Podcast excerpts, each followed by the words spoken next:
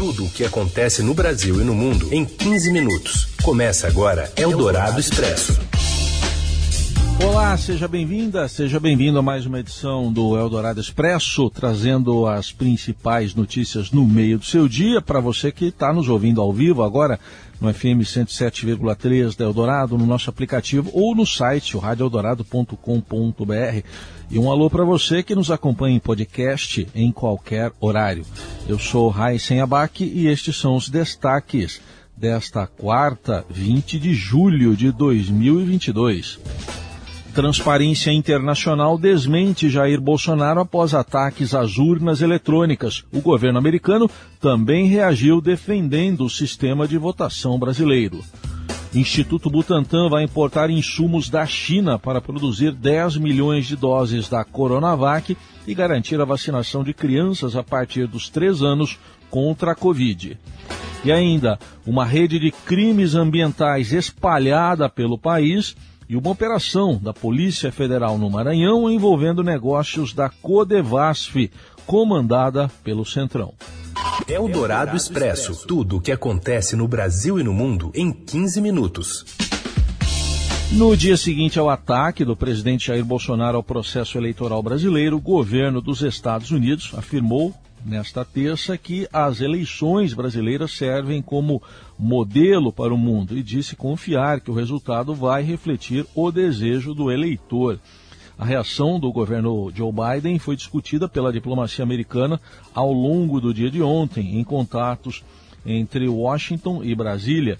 O encarregado de negócios da embaixada, Douglas Conniff, participou do encontro dos chefes de missão diplomática com Bolsonaro no Palácio da Alvorada. Ele não havia se manifestado até então sobre a apresentação do presidente brasileiro, que também não foi mencionada na nota do Departamento de Estado. O tom do comunicado reitera manifestações de autoridades da Casa Branca e do Departamento de Estado anteriores, além do próprio presidente Joe Biden, em total confiança nas eleições brasileiras. O governo Biden sustenta o presidente Jair Bolsonaro prometeu um diálogo entre os dois, ou em diálogo entre os dois, ocorrido em junho, respeitar o resultado das urnas em outubro e pressiona que ele cumpra a palavra.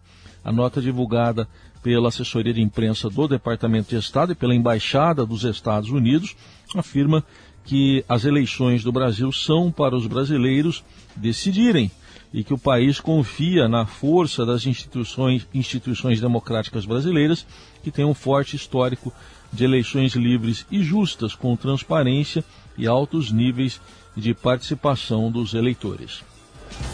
E a Transparência Internacional desmente o presidente Bolsonaro e alerta para a deterioração democrática no país. Detalhes chegam com o repórter do Estadão, Davi Medeiros.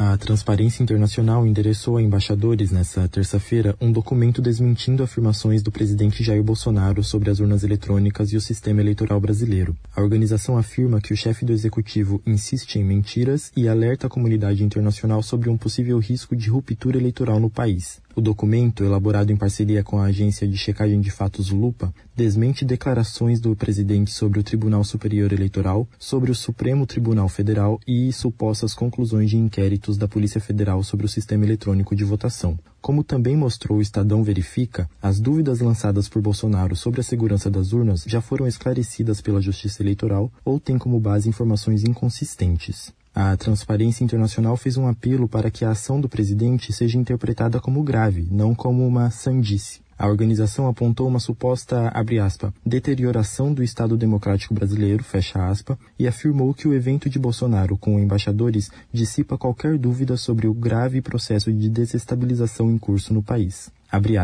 Minimizar a conduta do presidente como bravata irresponsável ou sandice é imprudente. A comunidade internacional deve ter consciência da degradação democrática, iminente risco de ruptura eleitoral e conflagração violenta no Brasil, com graves consequências para a estabilidade internacional. Fecha aspas.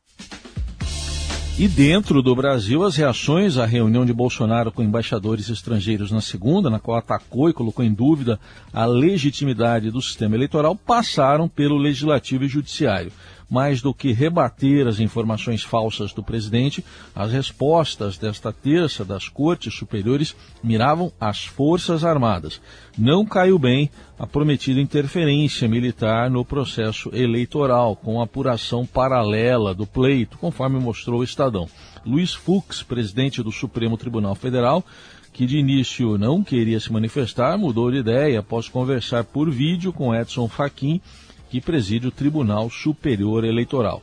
Magistrados relatam nos bastidores o intuito de demonstrar que tanto Fachin quanto Alexandre de Moraes, futuro presidente do TSE, não estão isolados, têm respaldo do conjunto do judiciário e que interferências não serão admitidas. As falas de Bolsonaro foram assunto de Lula na reunião fechada que ele teve com lideranças do MDB anteontem também. Aos presentes, Lula disse que a maior prova da lisura das urnas é que, apesar de ir contra o establishment, ele chegou à presidência e é o mesmo argumento que os críticos de Bolsonaro usam. Eldorado Expresso. Ainda nesta semana, o PDT, PDT já hoje, PT amanhã e PL no domingo fazem suas convenções partidárias nas quais vão oficializar as suas candidaturas ao Palácio do Planalto. Mais informações chegam agora com Ray Anderson Guerra. A semana em que os principais pré-candidatos à presidência devem oficializar seus nomes na disputa ao Palácio do Planalto, o ex-presidente Lula e o presidente Jair Bolsonaro vão buscar o apoio de seus eleitores mais fiéis nos seus berços políticos. Bolsonaro vai fazer um ato partidário no Rio de Janeiro, enquanto Lula deve fazer uma mobilização de rua em Pernambuco. Terceiro nas pesquisas, Ciro Gomes deve ser oficializado hoje na convenção do partido e deve reforçar o discurso que fez há um mês em Fortaleza, com críticas a Bolsonaro e a Lula. O pedetista ainda usará parte do discurso para se colocar como o único candidato com projeto de governo já apresentado e que foi publicado já em um livro. O PT trata a convenção dessa semana, que será em São Paulo, como uma mera formalidade. O ex-presidente pretende usar a convenção do PSB, que vai oficializar o ex-governador Geraldo Alckmin como vice de Lula, como o grande ato político da campanha. Enquanto isso, uma ala do MDB pressiona para que a senadora Simone Tebet abra mão da candidatura e apoie o ex-presidente Lula. Até o momento, 19 dos 27 diretórios do partido já declararam apoio à senadora, o que garante por enquanto seu nome na disputa. Nesta semana, dirigentes do MDB em 11 estados se reuniram com Lula na expectativa de costurar um apoio ao ex-presidente. Eldorado Expresso.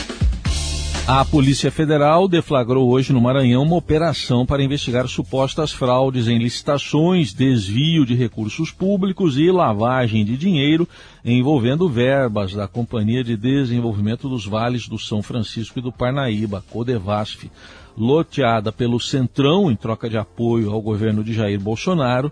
A empresa operacionalizou a distribuição de verbas do orçamento secreto, como mostrou o Estadão. A ofensiva cumpriu uma ordem de prisão temporária contra o empresário Eduardo José Barros Costa, conhecido como Imperador, e vasculhou 16 endereços nas cidades de São Luís, a capital, e também Dom Pedro, Codó, Santo Antônio dos Lopes e Barreirinhas. O alvo principal da ofensiva é a empresa Construservice.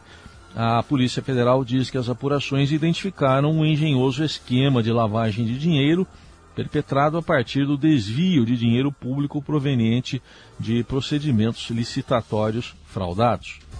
Eldorado Expresso. O diretor de controles internos e integridade da Caixa, Sérgio Ricardo Faustino Batista, de 54 anos, foi encontrado morto na noite desta terça na área externa do edifício sede do banco em Brasília, segundo informações da assessoria de imprensa do banco. Investigações preliminares tratam o caso que está sendo apurado pela Polícia Civil do Distrito Federal como suicídio. Em nota de pesar, o banco disse que está prestando apoio e acolhimento aos amigos e familiares de Batista e que contribui com as apurações sobre as causas do ocorrido. Batista chefiava o setor responsável pelo recebimento e acompanhamento de denúncias feitas por funcionários por meio dos canais internos do banco. Recentemente, Pedro Guimarães deixou a presidência da Caixa depois de denúncias de assédio sexual e moral. Outros dirigentes da Caixa também foram afastados. Eldorado Expresso. Um estudo aponta que uma rede de crime ambiental na Amazônia tem ramificações em 24 estados brasileiros. Mais informações com José Maria Tomazella. Um estudo do Instituto Igarapé mostra que a cadeia do crime organizado da Amazônia já se espalhou por todo o Brasil. Operações da Polícia Federal detectaram ramificações desse ecossistema criminoso, que inclui extração irregular de madeira e garimpo ilegal em 254 cidades de 24 estados brasileiros. São Paulo e cidades do interior paulista têm conexão relevante com os crimes amazônicos. Oito cidades localizadas em outros países também foram alvo de investigações.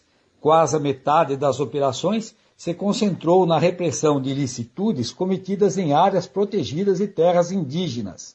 A análise envolveu mais de 300 operações da Polícia Federal realizadas desde 2016. A pesquisa apontou que as fraudes, como garimpo ilegal de ouro e extração irregular de madeira, se ramificam e atingem aqueles que comercializam esses produtos a centenas ou milhares de quilômetros da floresta. A cidade de São Paulo, por exemplo, tem papel relevante no esquentamento do ouro ilegal e no comércio de madeira, produtos quase sempre retirados de reservas florestais e terras indígenas. No interior paulista, famílias de pecuaristas lavam o dinheiro obtido com a criação de gado em terras desmatadas na Amazônia.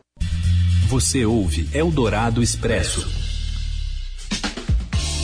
Seguimos com as principais notícias desta quarta-feira. O governador de São Paulo, Rodrigo Garcia, decidiu hoje que o estado vai importar insumos para produzir 10 milhões de doses de Coronavac para que possa vacinar as crianças de 3 e 4 anos. O Instituto Butantan, órgão ligado ao Executivo Paulista, vai solicitar 8 mil litros do insumo farmacêutico ativo, o IFA, matéria-prima para a produção do imunizante, à farmacêutica chinesa Sinovac após a liberação pela Agência Nacional de Vigilância Sanitária, Anvisa, do uso da Coronavac nessa faixa etária, o Ministério da Saúde disse que estados poderiam usar seus estoques para a nova fase da campanha. O problema é que as secretarias locais têm diferentes reservas da Coronavac, o que fez com que a imunização dos mais novos começasse de forma desigual pelo Brasil. O Rio de Janeiro, por exemplo, convocou este novo público já na sexta passada. São Paulo iniciou hoje, São Paulo capital, a cidade de São Paulo, iniciou hoje a vacinação com as crianças indígenas com comorbidades também deficiência permanente. O Ministério da Saúde orientou que a imunização começasse por esse público e disse que o governo federal tem feito negociações para comprar mais lotes da vacina Coronavac para o público infantil. Eldorado Expresso. Calor recorde na Europa mostra que o efeito estufa piora e que é preciso pressa para frear mudanças climáticas. Os detalhes vêm do Rio de Janeiro com a repórter Roberta Jansen.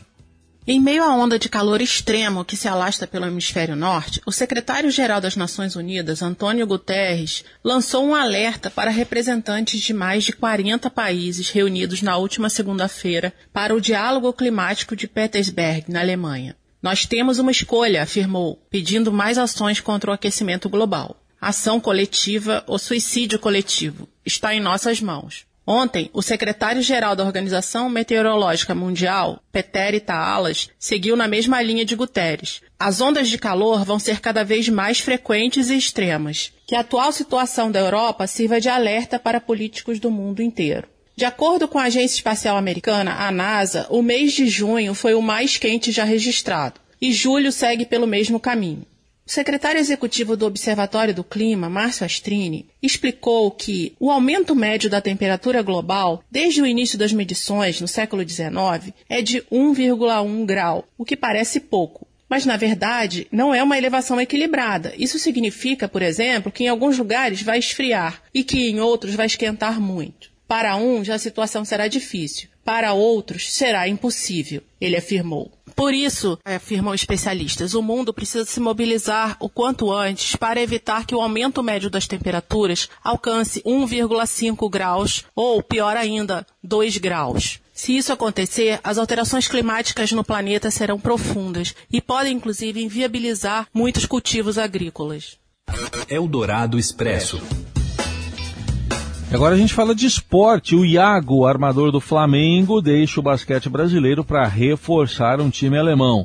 E quem fala é o Márcio Azevedo.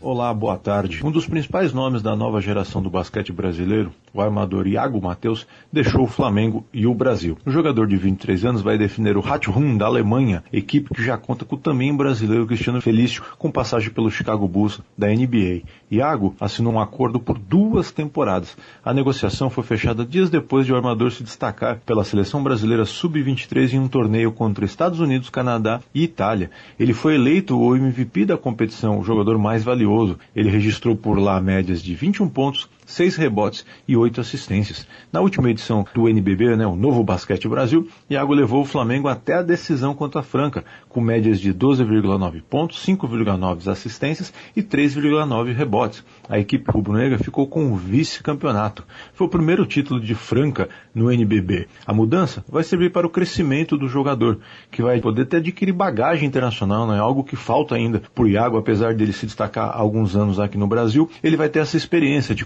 conhecer um basquete diferente, uma cultura diferente, enfim, adquirir confiança para liderar o Brasil. A gente sabe que ele é um dos grandes nomes dessa geração e com certeza precisa assumir um papel de protagonismo nos próximos anos. Vale lembrar que o Brasil ficou fora das Olimpíadas de Tóquio e agora quer retomar o seu caminho indo até Paris 2024.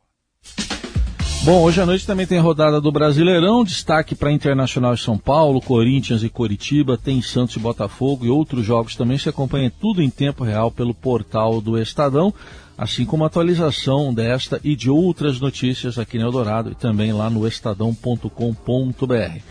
Assim a gente encerra o Eldorado Expresso, em que estive ao lado da Laís Gotardo na produção e coordenação, o Carlos Amaral na mesa de som e o Moacir Biasi na central técnica. Uma ótima quarta para você e até amanhã. Você ouviu Eldorado Expresso tudo o que acontece no Brasil e no mundo em 15 minutos.